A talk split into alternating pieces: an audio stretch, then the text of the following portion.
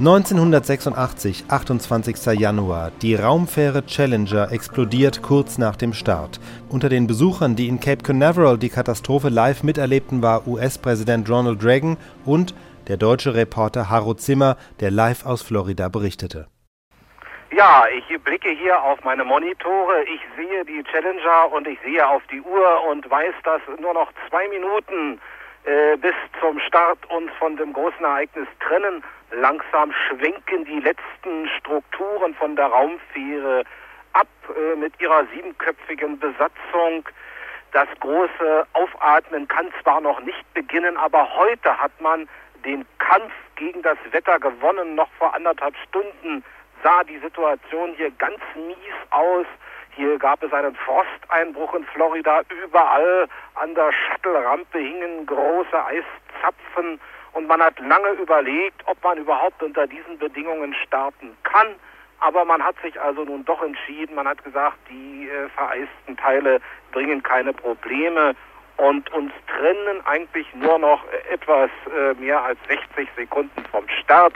Mir bietet sich ein fantastisches Bild, die Rampe 39b direkt am Atlantischen Ozean gelegen. Man schaut über das Wasser, man sieht einen relativ klaren, einen Floss, äh, frostklaren Himmel über dem Cape mit einigem Wind und äh, die Besatzung ist guten Mutes. Die erste Lehrerin im Weltraum, wenn man so sagen darf, ja überhaupt der erste Zivilist kann nun seinen Aufgaben entgegensehen unter den Zuschauern am Cape. Äh, eine Schulklasse, die Christa McAuliffe unterrichtet. Diese Kinder mussten ja gestern unverrichteter Dinge wieder nach Hause gehen und, und uns trennen also jetzt nur noch äh, 20 Sekunden vom Start. Go ist gegeben. Und nun wollen wir sehen, ob die Triebwerke mitspielen. Wir haben es ja schon erlebt, dass Sekunden vorher die Dinge abgeschaltet wurden. 15 Sekunden nur noch Rauchwolken steigen aus dem Haupttriebwerk auf. Man sieht das. Sechs. Die Triebwerke zünden. Ja, und in dieser Sekunde hebt die Challenger ab und meine Kollegen hier im Kontrollzentrum brechen in Jubel aus. Die Challenger startet um 17.38 Uhr mitteleuropäischer Zeit in Richtung Atlantik, führt die erste Drehbewegung durch, hat sich gewissermaßen auf die Seite gelegt, so dass die Challenger nach unten hinkt und sie steigt majestätisch, wie man es also nun kennt, in den blauen Himmel. Und ich glaube, man kann die Steine förmlich von den Herzen der NASA-Verantwortlichen plumpsen hören. Auch dieser Flug musste ja mehrfach verschoben werden. Einmal waren es Zeitgründe, dann gab es Probleme mit der Technik und vor allem das Wetter. Das Wetter ist in diesem Jahr der ärgste Feind der bemannten Raumfahrt, aber die NASA hat heute endlich einmal das Glück des Tüchtigen gehabt, obwohl ich muss das zugeben, ich das vor anderthalb Stunden noch nicht geglaubt habe, als ich diese Eismassen in und am Shuttle an den Strukturen gesehen habe. Die Challenger steigt hier klar in den blauen Himmel auf. Wir sehen Weitwinkelaufnahmen, das Abtrennen der großen Triebwerke in einer, in einer gewaltigen Explosion sind die Triebwerke hier beiseite geflogen. Wir müssen ja mal eine Sekunde beobachten, was passiert. Es sieht sehr seltsam aus. Lassen Sie mich einen Augenblick auf den Bildschirm schauen. Äh, es sah etwas nach einer Detonation eines der beiden Hilfstriebwerke aus, aber noch ist hier nichts Negatives ich muss mal hören.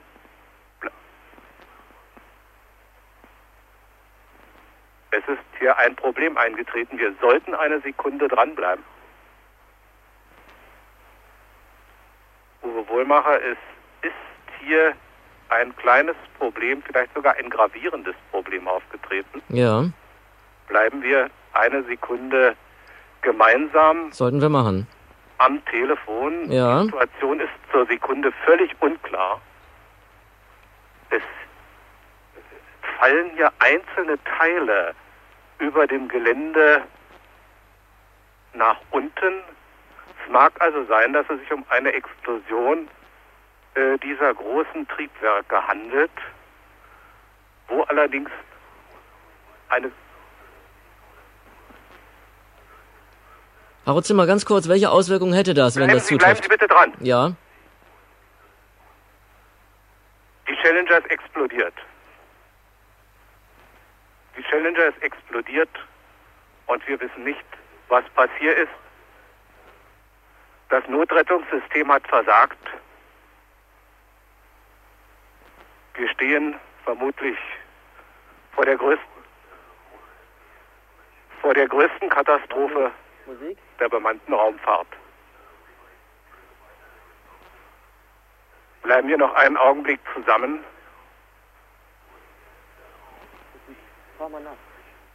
Wir müssen hier sehen, was hier vor sich geht.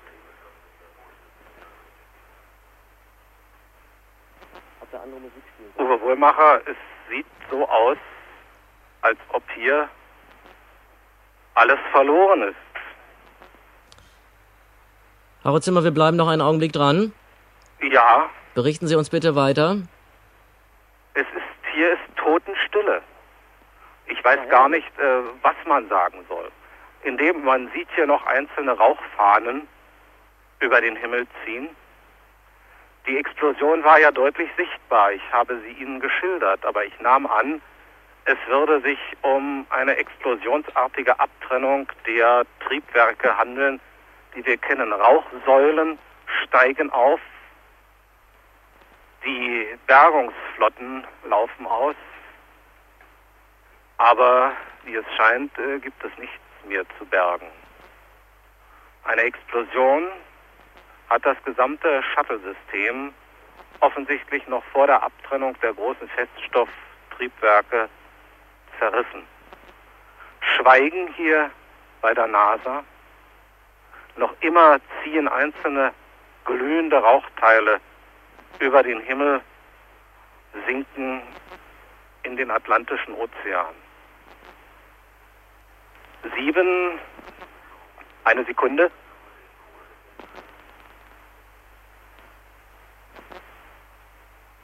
Ich versuche jetzt zu hören, die NASA gibt zu dieser Sekunde auch keine weitere Erklärung ab. Rauchwolken stehen, wenn man so will, bei dem Blick. Eine Sekunde.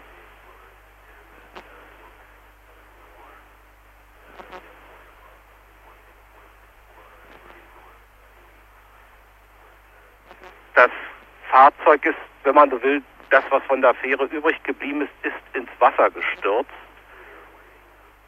Es, äh, es werden äh, zu jeder Sekunde hier Informationen von den auslaufenden Flugzeugen, erste Hinweise darauf er erwartet, ob äh, von der Challenger etwas übrig geblieben ist. Ob vielleicht man, man kann also nur die Daumen drücken, vielleicht ist ein Wunder geschehen und äh, das Fahrzeug ist, äh, will ich sagen, unversehrt, aber so zur Erde niedergegangen, dass noch eine Chance besteht, irgendjemanden lebend zu bergen, aber die Chance ist sehr klein. Wohlmacher, vielleicht äh, gönnen Sie mir eine kurze Verschnaufpause. Wir machen eine Pause, wir melden uns dann gleich wieder, Haro Zimmer, und wollen natürlich live dabei sein. Also wir machen jetzt Ja. erstmal ein bisschen Musik. Vielen Dank, ja. Bleiben Sie bitte dran, Herr Zimmer. Ich bleibe am Apparat. Okay, vielen Dank.